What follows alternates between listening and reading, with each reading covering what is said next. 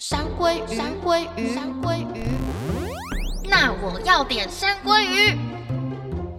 欢迎收听《那我要点山鲑鱼》。大家好，我是乐乐。大家好，我是霞霞。今天这一集呢，我们要继续聊聊我们的出国。上一集讲到呢，我们曾经去过哪里啊？还有哪些难忘的经验？嗯、今天要来分享哦。疫情终于呢，就是结束了，对，也没有到结束了，但是趋缓趋缓，对，终于可以出国了。嗯、所以呢，我们在疫情后的第一次出国，也就是最近期一次的出国，终于去了哪里？那就由我先来跟大家分享。好。就是我很难得，竟然有出国，就是去日本的冲绳，嗯，就还蛮开心。可是因为我们只有去四天，而且我们最后一天还是早上，嗯、因为我们也是搭红眼班机，哦、所以是早上回来。而且我觉得红眼班机真的好累哦，感觉到底为什么要这么累？可是因为现在机票真的好难买，嗯。那时候我们在预定这个行程的时候是有一点赶的，嗯、好像三月决定，然后五月就去，哦、所以买到的位置已经不多，因为我们那时候是公司旅游，嗯、所以我们要的机位很多人，嗯、所以没有办法买到很好的时间，嗯、所以这个时间就只能是非常早的时间，嗯、然后那一天就要很早出门，六点四十五的班机，嗯、所以可想而知，我们就是要非常早抵达。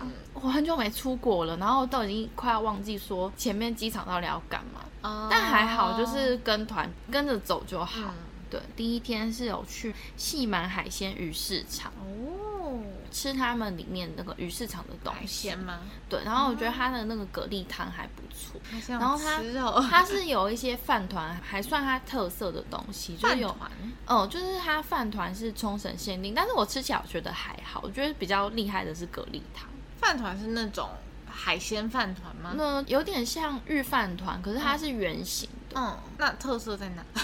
它 是有包他们海鲜吗？呃，有的是包 cheese 的，然后有的是包鲑鱼的，所以并不是因为，比如说像鲑鱼饭团这个行，嗯、是他们就是夯饭团。对啊，哦，好酷哦。对，他那一餐是让我们去里面看要买什么东西，嗯、因为生鱼片我也不吃，嗯，所以我的选择就是很简单。然后他有说这个是那里限定，我很容易因为什么什么限定而买东西。哦、但的确蛮值得的，大家听到那里限定还不买一颗？对啊，那好吃吗？我觉得还好哎、欸。OK，就是大家、呃、如果包包 cheese 的就很普通，可是包鲑鱼的就还不错。OK，对。然后比较厉害的是蛤蜊汤，对。然后那蛤蜊汤 YouTuber 有介绍过，嗯、有看过 YouTuber 介绍，然后那里面蛤蜊是真的蛮多的，嗯、所以就觉得还蛮推的。还有去泡盛酒厂，就是他们那个泡盛很有名哦。看酒厂的，就是有可能很多人会觉得无聊啦，但它就有可以试喝的，但是它浓度就还蛮高。很无聊吗？很多人会觉得它就只是制造过程哦，有些人就比较不喜欢看工厂制造。可是有些人可能会在里面买一些酒啊纪念，而且应该都会蛮低价哦。对对对，那泡盛就还在那边蛮有名的酒，对。然后我觉得那一天比较有趣的是那个小希腊赖长岛很漂亮，它就是很像小希腊的风景，就是那种蓝白的场景，然后拍照起来就很漂亮。我觉得这个小希腊是我之后如果有去冲绳会想要再去的景点，因为那一天我们去就只是去而已，就是我们没有在那边的商店吃东西。我们晚餐有安排吃的东西，哦、但是他那边有其实有很多店，算是就是蛮有名的，可以吃。哦、对，所以就是如果之后有机会去的话，我觉得我会愿意再去。再去嗯，对。可是那一天天气很热，嗯、就冲绳的天气算是蛮热的。嗯、我们第一天还有去那个坡上宫，然后它就是日本传统神社，嗯、就是做一些参拜这样子，嗯、就是拍拍照这样。哦、对，体验一下。那你有抽签吗？没有哎，但是就是拍照而已，不能抽什么吉，对呀，大吉没有啊，但它就是也会有一些预售啊，这种给大家买，嗯，嗯，然后第二天的话就是有古语立大桥、贝壳博物馆，然后还有那个、哦、它叫贝赖浮木林道，嗯、就是看一些树木的地方，就是这些都偏还好。我觉得比较有趣的是，还好吗？对，我觉得比较比较有趣的是海洋博物馆。哦，对，海洋博物馆就是它会有海豚表演，然后我觉得海洋博物馆真的可以逛很久。它算是大型的，对，很大，超大。哦、就因为我们在那边待的时间，我觉得没有很久，但是我原本对于海洋博物馆的期待值很很低，低就我对于海洋生物就是没有特别喜爱，嗯、我就觉得海洋生物又不可爱，就是 哇，我喜欢那种毛茸茸的动物，OK，然后我觉得因为海洋生物又摸不到。Oh, 就是我比较喜欢去那种互动小动物，就是很我很喜欢去喂饲料的那一种嘛。Oh.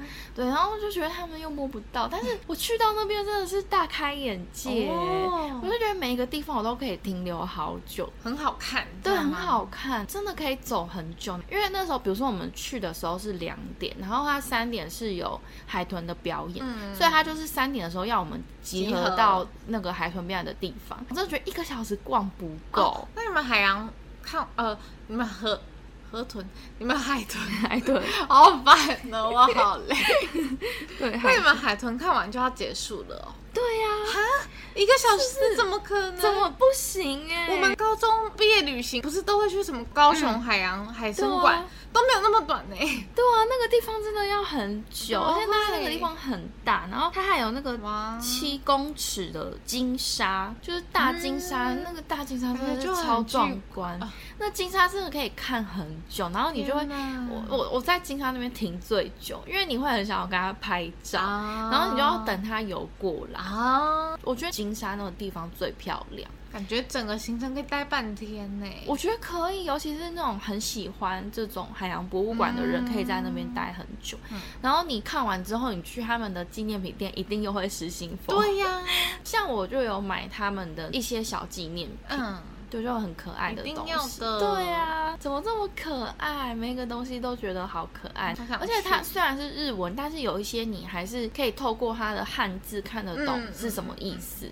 它介绍一些什么有毒的东西，然后我还是都会大概看一下。我就会觉得说，不是只是晃过去，不是走马看花，我就觉得那个地方是还不错。原本想说啊，看那个哦。对，然后对，然后海豚的表演也好可爱。嗯、我知道有些人可能会觉得说不喜欢去看动物表演，嗯、就是很多人会觉得动物表演其实是很不好的事情，嗯、因为他们并不是很自然的一个状态嘛。对对对，但是其实看的时候会觉得真的好可爱，嗯、怎么这么的很像小朋友一样，还会拿球过来的那种感觉，啊对啊，就觉得哇，真的很棒。嗯。这大概差不多就是第二天，然后第二天我们有外插一个行程，不是在我们行程上面，但是我们公司要求的就是去居酒屋啊，对，也不错，因为就觉得去日本的就一定要去他们的居酒屋，然后就吃串烧喝酒啊，然后那个酒就是有我刚刚说的泡盛的酒，所以就觉得哦很好赞哦，对啊，然后就有喝那个美酒，就觉得好好喝哦。对，但是我那天喝完之后就头痛。我后来发现，我真的是觉得不要喝太多酒。哦，但你有带头痛药去吧？有，okay, 一定要的，一定要。对，好。然后第三天就是不免俗的，会有一些跟团的被压的东西，就是光生免税店这一种，哦、就一定要带去的这一种。那去了一定要买吗？不用不用，哦、像我就没有买哦，因为我跟你讲，它东西真的比较贵啊。对，然后哦，还有一个地方我觉得也不错的，就是玉泉洞。玉泉洞它就是也是看钟乳石哦，然后就还蛮壮观的。而且它那个通道也很长，然后就觉得那个地方也很不错，是个很好看的景点。虽然小时候有看过，但小时候也忘了啊。而且不管再看几次，应该都还是会被震撼到，因为他们就是很大，就觉得很厉害。嗯，对。然后还有哦，那个玉泉洞那边也有他们传统的大鼓队表演哦，然后觉得也很不错。可是他们那个鼓的表演是有说不可以录影的哦，所以就有点可惜，因为就还蛮厉害的。就还可以录在你的心里。嗯，没错。还有一个我觉得不错的，就是我们有坐船，然后那个是半潜艇，嗯，它就是你可以先在上面看一下那个景色，然后到了一个地方之后，它就会到船的下面，对，然后就可以看到个海底的生物，嗯、这个很赞呢。对啊，我就觉得这个也很不错，嗯、但是那一天也没有到海底，没有到非常清楚啦，只是它会喂饲料，哦、所以鱼就会过来。过来对，我就觉得这个体验也不错。对，然后当然就是也会有逛那个国际通啊，逛一些商圈的这一种。国际通是，我觉得它有点像是嗯两条商圈道路。哦，对，我刚刚本来想要讲西门町，可是它又不是西门町一个 这种区域，可是它就是卖很多很像老街嘛，可是它的东西又不是这么传统的，嗯、很多伴手礼的店，嗯、对对对，哦、很好买。然后那时候我有去便利商店买冰，好好吃。第一是哈根达斯的冰哦，哎，对，那个是日本限定，台湾没有。对，然后那时候是我去之前就有看到说是日本限定，有一家 Seven 还卖光了，所以我就觉得好幸运那天我买到。可是就很好笑，就是买到啊，然后回去就是要冰起来嘛，然后我要先去洗澡。结果呢，冰起来出来的时候，想说，哎，为什么这么融化？嗯，后来发现电冰箱的电没有打开，可是它还是很好吃。OK，对，差不多就是这样。然后我们去几天啊？我们去三天，然后第四天就是吃那个饭店，那饭店还蛮好的，它有游泳池。哦，我们最后一天就是如果有带泳装就可以去玩水，如果没有的话就可以去 Outlet。哦，对。然后我是去逛 Outlet 哦，对，因为上次那个运动有说我不是水性，有的有的，对，我想说游泳你应该不会参 参与这个行程，我是去买东西，购物。又买东西，对，你也是很多这个行程，但是其实我觉得我没有花很多钱哦。那你这趟大概想了解一下你的花费，就你带多少去嘛？我大概只花六七千呢，台币哦，嗯。哦，那你买的东西很少哎。对啊，怎么可以？啊可是因为我也才去四天，然后第四天等于是直接回来。可是有 Outlet 又有商店街，然后又有去海洋馆的时间都很短哎。而且你看，我们都是团费，团费都已经不算了，然后其实吃饭也不算嘛，所以等于是就是这六七天都是自己买的东西。所以我觉得差不多啊，哦，我觉得蛮少的，真的哦，嗯，哦，而且因为我们去 Outlet 的时间也很短，我觉得因为跟团，所以时间都被压缩很短，要不然我觉得应该会花比较多钱，嗯，但我那时候本来就没有打算要花太多钱，所以我其实真的也没有带很多钱去，真的是，对。想说现在日币那么便宜，对啊、一个不小心又会带很多。但说到这个就很烦，因为我很多日币都是在疫情前还哦，就因为疫情前还在银行工作，然后那时候就是看到日币很便宜，然后就会自己敲嘛。哦，但你在银行工作很钱呢，那时候看到日币很便宜，就会呀买呀爽啊，哦、就是都很便宜啊，然后就会自己买，然后买了之后那时候的便宜大概是零点二六，现在看起来说有二亿之前记得有二亿。对啊，现在看起来都贵，然后那那笔钱我都不敢动，因为我觉得那笔钱动了就是亏了。哇，失算。对啊，就那那那笔要怎样把它涨到？等它回来。二六之前，二六上面。你现在便宜的时候你就买啊，买了就会降低它平均成本啊。哦。我就抱着一个这个心态。哦，就是在在最低点再买，你就觉得这一批可能是二三。对对。这个心态。笑死！好了好了，也可以。好，那你就回国了吗？对。那你呢？啊，对。我想到了，我去逛街的时候有发生一件事情，嗯，就是那时候我去逛国际通的时候，我就走一走啊，然后有一个日本人就过来跟我讲话，然后说什么呃卡棒什么什么的。然后他一过来的时候，我就想说他跟我推销什么东西。Uh、然后他一跟我讲卡棒，我就想说完蛋了，因为我只听得懂卡棒。然后他一跟我讲卡棒的时候，我就想说啊完蛋了，我包包怎么了？哦，oh. 对，然后我就一回头看，我包包是打开的。哦，oh. 我想说完蛋了，因为在国外，然后你的包包是打开的，uh, uh, uh. 我就会想说很心慌。对，我就想说糟糕，我钱什么的是不是怎么样了？Uh. 而且是完全开开口开很大哦。然后我就赶快先跟他道谢，嗯、就是谢谢他跟我讲说我，我、嗯、我包包是打开这件事情。然后就发现我的钱包还在，嗯、可是我外套不见了。很好笑。哇对，然后我怀疑可能甚至不是被偷，它掉出来了。对对，它掉出来，掉出来，因为外套应该也没有人想背。然后呢，我的那个同行有人就说，嗯，没关系，让我陪你走回去看一下，这样子。我们就真的走回去看，走去哪？就往回走，因为其实才走过来没多久，这样子。还好，真的是走过一个马路之后呢，就有看到有人捡起来放在旁边的座位上。真的是还好，就是觉得说日本人大家都好善良哦。我觉得就算是别国人也不会偷你那个外套啦。但是就至少我钱包没有被偷啊，因为。打这么开耶，的确的确，对啊，因为在别国搞不好就是整个钱包都不见了，你可能里面已经空了，对啊，然后护照什么的也都还在，我真的觉得好可怕，好险哎。然后我后来人家就跟我说，就是不要背后背包，因为我是背后背包，我觉得后背包真的有点太危险，的确，而且有时候自己勾到你也不知道。对，因为你看不到，不然你就要把它背在胸前啊！而且我后来想想，我那件外套真的是命运多舛呢。因为我之前有一阵子就是有去家教，那时候我去家教的时候也有穿那个外套，然后我的那个外套就掉在我家教学生家里。可是我跟那个家教学生很不熟，然后他也没有跟我讲，因为他可能他家也有其他朋友，他是一个成人，嗯，就他有其他朋友也会去他家，嗯，然后他也不确定那个是。是谁的？嗯，等到下一次上课的时候，他才跟我说：“哎，这个外套是你的吗？”哦，然后我才想到 我外套。这段期间我完全不知道我外套不见了。我感觉你那件外套不受喜爱。我也觉得，我完全不知道。我就想说，哎，什么时候不见了？原来在这里。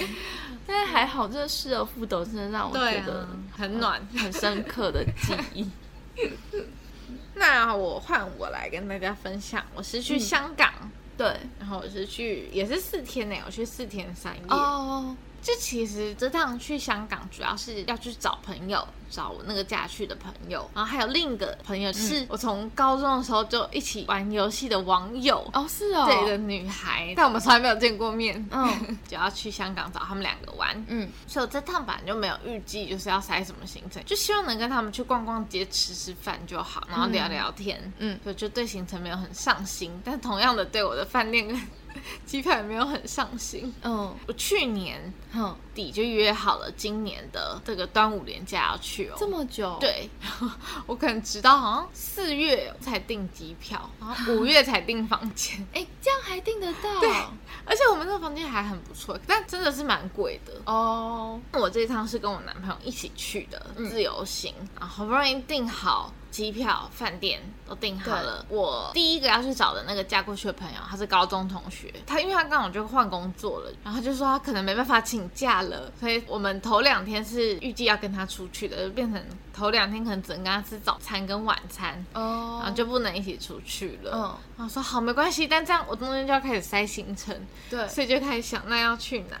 与此同时，我后面两天要跟那个网友朋友见面，对。但因为他家出了一点状况，然后导致他就是丧事这样，预计的那个日期刚好就是在我去的那个连假后两天。天哪，你也是很对，状况百出哎！我整个是晴天霹雳，大概是在我要去的两个月前得知这些讯息，然后我就想说啊，怎么办？整个香港行变得很空，不知道干嘛。你就等于跟你男朋友自己去香港玩啊？对，我觉得啊。这不是我的主轴，然后我们就想说好，那就赶快想一下。嗯，对。不过后来规划到一半的时候，我高中同学朋友就说，啊，还是可以请一天哦。然后后两天的那个朋友说，就是他忙完一阵子之后，发现哎也没有那么多准备要做了，所以他也可以那两天都跟我玩了。哦、我就太好了，又见曙光，对，又见曙光，就可以交给他们决定要吃什么。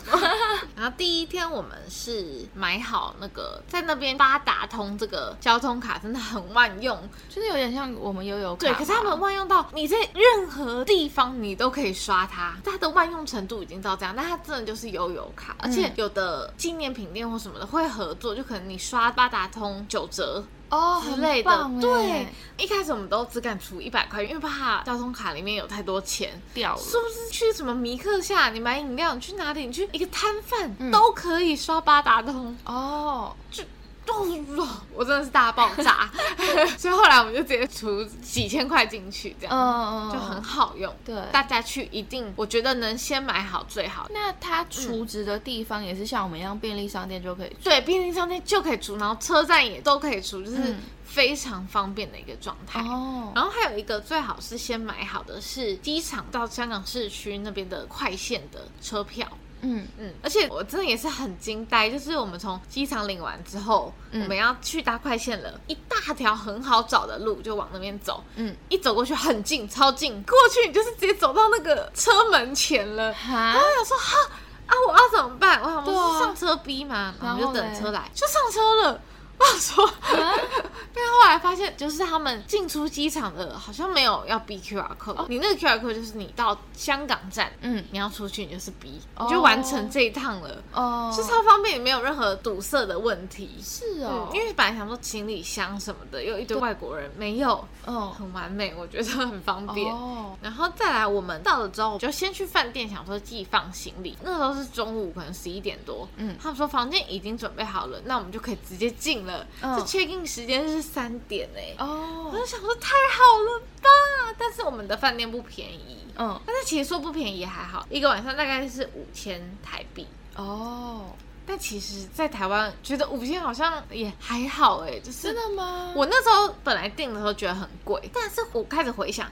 我之前周末去台中住的时候，嗯、那种一进去就是很不饭店的商旅哦，嗯，一个晚上也是要三千六，哎，还好贵，超贵。然后我还住过四千八，结果进去超像学生宿舍的规格，隔音超差，超级扯。你要给一颗星吗？我有给一颗星哦，噼里啪啦，对，而且他们甚至没有接待人员，他们走什么全自动，然后四千八。全自动应该会很便宜呀。对，我被台湾的房价真的惊呆，嗯、尤其是出去玩的那几天。真的，所以我们后来是五千，可是那个房间很大哦，嗯、我觉得在香港要住到大房间很难哦，因为我们地很小，嗯。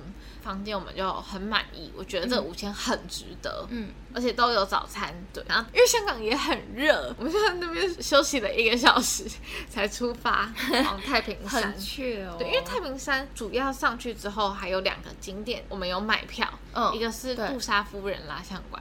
然后另一个是什么三六零环景台，嗯，然后到那边我们先去吃了，就网络上我看到好多 YouTuber 都有拍，然后蛮多观光客推荐的，叫一乐烧鹅，嗯、烧鹅饭，就过去，它不仅很贵，它一个烧鹅饭是大概三百六台币，好贵、哦，它只有肉跟饭，香港的物价蛮高的，无聊，就有点像之前那个了凡。你知道吗？在在那个北车那边很有名，嗯、然后也是有说什么米其林几颗星，嗯、然后它也就是很普通，后来就倒了哦。然后去那边就真的太贵嘛，所以我们就是一人点一锅饭吃饱就好。嗯、然后我们想说，哦，是不是很多在地人？因为它很满哦。对。然后店员很多都不会讲普通话。嗯。所以就观望了一下，就我们隔壁两个人也吃完了，因为位置很挤，我们必须要站起来，他们才能过。结果他们就这样转过来看我们说：“啊，不好意思，借过一下，是台湾人，是台湾人，非常亲切。”然后因为香港人会比较就是直性子一点，然后我们就站起来让位，他们就说：“啊，谢谢谢谢。”然后就说：“哦，然后然后之后再进来一组四个人，也是台湾人，完全听到他们点餐，然后我们就是台湾人。他说。这里其实都是台湾的台湾人，但我个人觉得不难吃，鹅油很香，但是不到三百六哎的价值，对，真的太贵了。嗯，那边点餐菜单全部都是粤语，超级看不出怎么点，那怎么办？但是店员你大致讲，他们还是听得懂一些。比如说你说我要烧鹅饭，嗯，他就帮你点，他写在纸上。然后那个时候我男朋友要点烧鸭饭，嗯。但是他就手指着一个看起来就是什么烧鸭大套餐，嗯，那个价格是七百多港币，嗯，超级贵，就几千块台币。对啊，他就比着，然后他就说我要一个烧鸭饭，我差点没跟他翻脸呢。他说你看一下价格好不好？在干嘛？他就是跟你第一次去一样，因为我男朋友第一次出国，可能完全忽略那个价格，他只有在看字。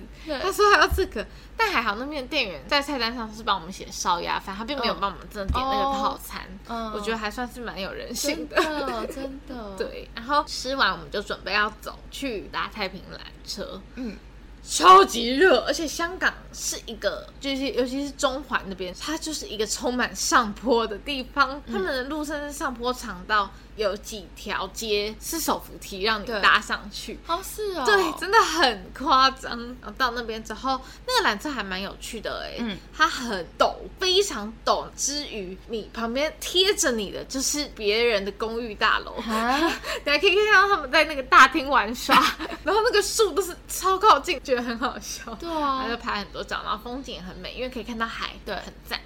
然后上去逛完杜莎夫人蜡像馆跟凌霄阁观景台，嗯，然后下山之后就回饭店休息。晚上就可以跟我朋友见面，他带我们去吃很道地的大排档，嗯，有点像热炒哦，超级好吃哦。然后那边真的就是很在地的，就是都听到粤语，然后点餐也都是粤语。我朋友是用粤语点餐的，所以你朋友粤语很好。他在那边也是两三四年了哦，就而且他在那边上班呐、啊，所以他多少还是会交流，还是要学习。然后第二天早上约了饮茶。嗯。的早餐，因为他们也有这个饮茶早点的文化，哦、啊，也是我那个朋友带我去吃，蛮到地。所以你饭店是本身有早餐，但是你们不要，我们没吃。哦。对，然后去吃饮茶，就真的就是一堆老香港人，嗯，然后我们就是过去那边，很像是他们的社交场所，很热闹，哎，就很有趣。哦、然后那天就是和我朋友相约出游，嗯。我们去哦，我们去他家，因为他搬新家，嗯，我们就去中环那边买一些甜点，然后去他家吃，然后休息，在那边干嘛你知道吗？因为那时候正在爆发我们的 Me Too 新闻，哦、我们就一群坐在那个他在电视前面看那些直播，真的假的？而且那天甚至是炎亚纶记者会那天，哦、我们就一起看那个记者会的直播，然后就啊，好尴尬。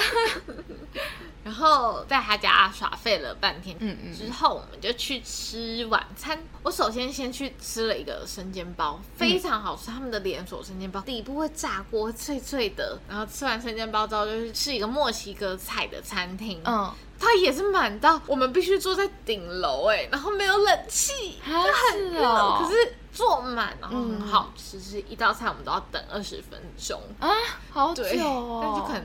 什么鹰嘴豆泥，然后做他们的那种很香的香料的酱啊，非常好吃哦，推推。再来就是一个喝酒的行程，嗯，因为我查到几间香港的酒吧，然后都蛮有名的。第一间我们是去 Koa，它六点开，五点就在排队了啊。我们五点半到，已经排到可能二十几个人了，然后进去之后就点，也很好喝。但我们本来就预计要喝两间。所以我们喝完一杯之后就准备好厉害哦，去第二间。第二间它是叫《The Old Man》老人与海这本小说，它是以这个为启发，而且他们调酒超美，他们还有用贝壳装的调酒，你就是这样捧着一个大贝壳这样喝，好酷哦！就是整个视觉上我觉得也很享受，我很推这间调酒特别排的行程。对对对，我特别查好我要去这两间酒吧，嗯，很推推。喝完就散会。嗯，第三天中午呢，就是跟我那个。朋友，香港网友见面，然后我们第一餐去吃什么呢？去吃鬼金棒哦，因为在台湾排不到，然后香港的鬼金棒不用排队哦，我们就直接去吃，好吃。再来下一个行程呢，是去看电影。我去那边看《蜘蛛人多重宇宙》那个动画片，嗯，然后看完之后就去逛街，逛些什么海港城，还有钟楼，就是逛一些观光景点，还有那个维多利亚港，嗯，他们有一个首映区，嗯，很长哎，走到腿要断掉了，然后再找各个首映，应该每天都蛮累的吧？每天都要走两万，每天都要走两万多步。然后再来晚餐，就是吃我朋友推推的一个叫荷兰镇的餐厅，嗯、它有点像是餐酒馆。是荷兰菜吗？不是不是，它只叫荷兰镇，它是也是算蛮港式，可是它是有点港西合并，很好吃哎。然后他们调酒也好有趣，他们调酒叫做龙须糖。嗯，然后它会在你面前燃烧那个糖，让糖流进那个酒里，然后中间会有一块冰淇淋，可是你又不会燃烧到冰淇淋，很像一道甜品。嗯，如果真的有趣的朋友，我推荐一定要点这杯调酒，哦，非常值得尝试。然后他们的菜都好好吃，很像是有那种法式面包，上面有酱，有有奶油片，然后有酱，可是那个酱又有一点港式，哦，真的还蛮新潮的一个餐厅。嗯，然后他们也有甜点，他们甜。甜点也都好酷，我就难以形容。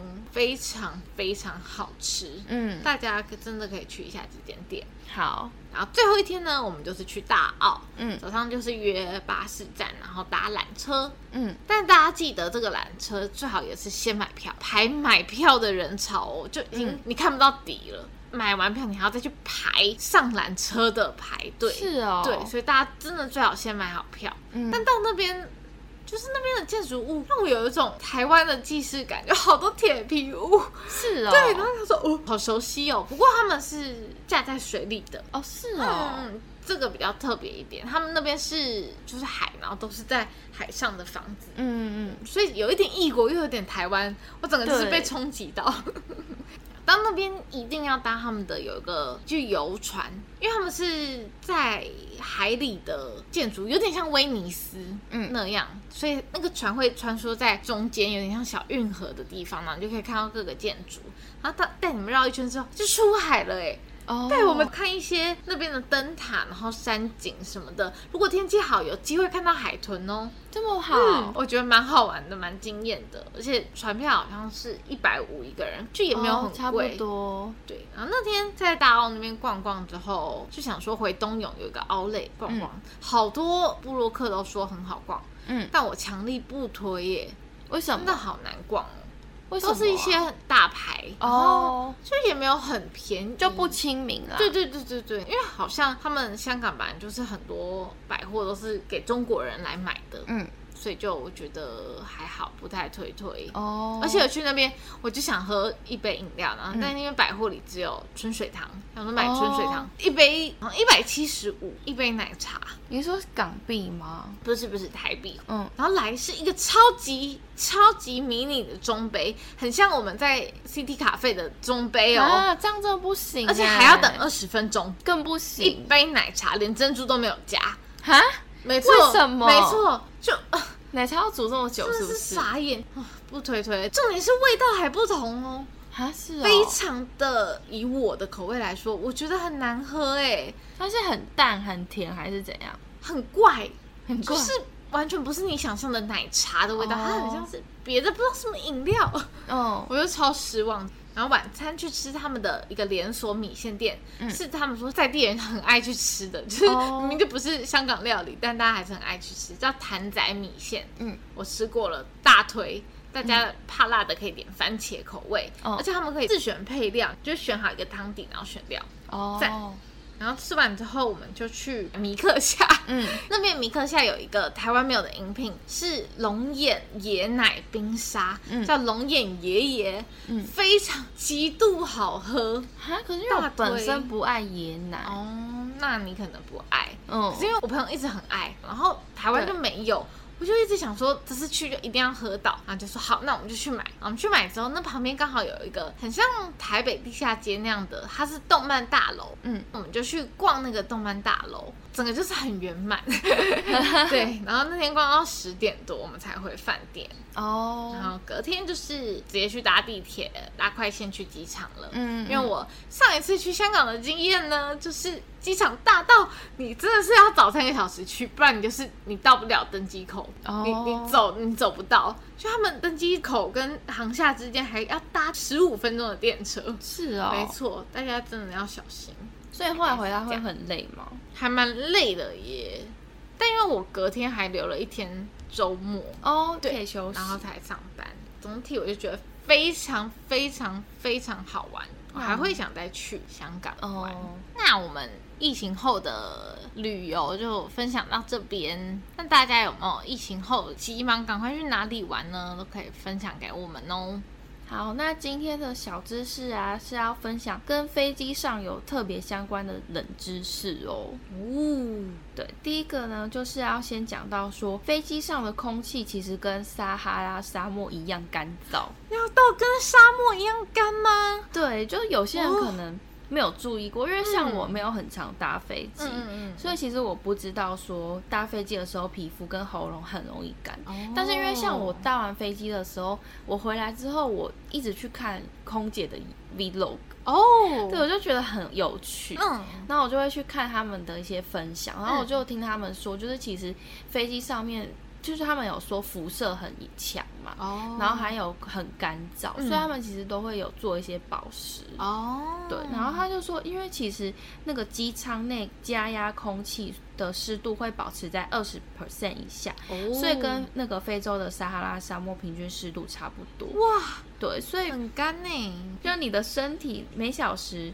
会流失两百二十克的水分，嗯，也就是说，如果你搭乘十二小时的长途飞机，你就会流失超过两公升的水。哇，那整个就要脱水了吧？对，所以还是因为搭飞机，很多人就是会把水倒光嘛，嗯、因为在那个进海关的时候就会把水倒光。嗯、可是其实。倒完之后，我自己都会装水。对，我进去之后也会也有装水。嗯。对，或者是在吃飞机的轻食的时候，我还是都会喝那个茶吗？喝茶。对对对、嗯、对。难怪有些人搭长途他们会敷着面膜。哦、嗯，对。然后再来呢，第二点是说，嗯、在高空中你会失去三分之一的味觉。哦，这么多吗？对，可是其实这个我完全没有感觉。哦。但我的确都觉得飞机餐很难吃哎、欸，对，我就想说，有人是讲说飞机餐很难吃，就不要先怪这种厨师的料理呀、因为其实你对甜咸的味觉呢会变比较迟钝一点点，哦、那这个迟钝就是因为就少了这个三分之一，我就想说不要牵拖好吗？会不会就真的很难吃？哎、欸，但我真的会觉得，因为我这一趟的飞机餐，我觉得难吃的点是在我觉得。为什么这味道跟我印象中的都不一样啊？哦，oh. 是不是就是没有调味好，还是怎么样？但我现在才想说，那可能是我真的味觉跑掉了。对，但是我觉得它这个跟刚刚讲的那一点有一点像，因为机舱内相对较低的气压跟湿度，就是会影响我们感知的这种鼻黏膜嘛。哦，oh. 所以你就会觉得飞机内的食物比较难以下咽。我真的有这么觉得哎、欸，嗯，我我这一趟觉得那个飞机餐我我完全没有吃完呢、欸。对，原来是这样，没错。哦，而且我也觉得他附的水果都好不甜哦。会不会是因为我其实就只是丧失了我的甜味？也有可能哦，好，就是一个小小冷知识。嗯，然后还有一点很特别的哦，就是有人说搭飞机的时候会让你特别想哭哦。这我也没有感觉，我是没有这个部分，还是要长途，你可能要有一点酝酿。有一个研究调查显示哦，百分之四十一 percent 的男性承认在搭飞机的时候呢，看电影时有流泪哦。然后另外呢，百分之五十五 percent 的人呢，就觉得自己在搭飞机的时候特别容易想哭。哦、那原因呢也很简单，就是旅途中的压力，嗯、还有机舱内比较低的气压，跟这个身体呢轻微缺氧。都会影响到我们的情绪，嗯、所以呢，就是在飞机上看电影啊，有人可能比较容易被感动，嗯，就也不用觉得太不好意思了。哦，嗯，下次试试看，下次飞比较久的时候，我来看一部电影。对啊，可是我本来哭点就很低，对，你本来哭点就很低。好，然后最后一点呢，其实就是、嗯、好像还蛮。常见蛮合理的，嗯、就是最后报到的旅客可能会是最早拿到行李的。嗯、我非常有感呢。对，因为每次下飞机的时候呢，就是都会等待自己的行李到嘛。嗯，所以如果呢不想要那么久才等到的话，你你其实可以偷偷晚一点来 托运。可是又很怕报到的时候你太晚到要排队，你可能来不及报到。对，因为像。我这次我就想说，哎、欸，我行李呢？我明明就很早放，嗯、为什么还没来？但的确蛮合理，因为它一定是从最里面开始塞到最外面，对对对，但是又从最外面开始卸出来，因为它都会从机舱最前端开始摆放嘛，嗯、所以比较早报到的行李就会被摆在最里面，嗯、所以最晚报到的行李呢会在机舱的最外面，所以会最早出现在转盘上面、嗯。这个也是蛮合理，但也也没办法，没错。那以上就是今天分享的小知识哦。好的，那我们这集就到这边喽，谢谢大家的收听，大家拜拜。拜拜。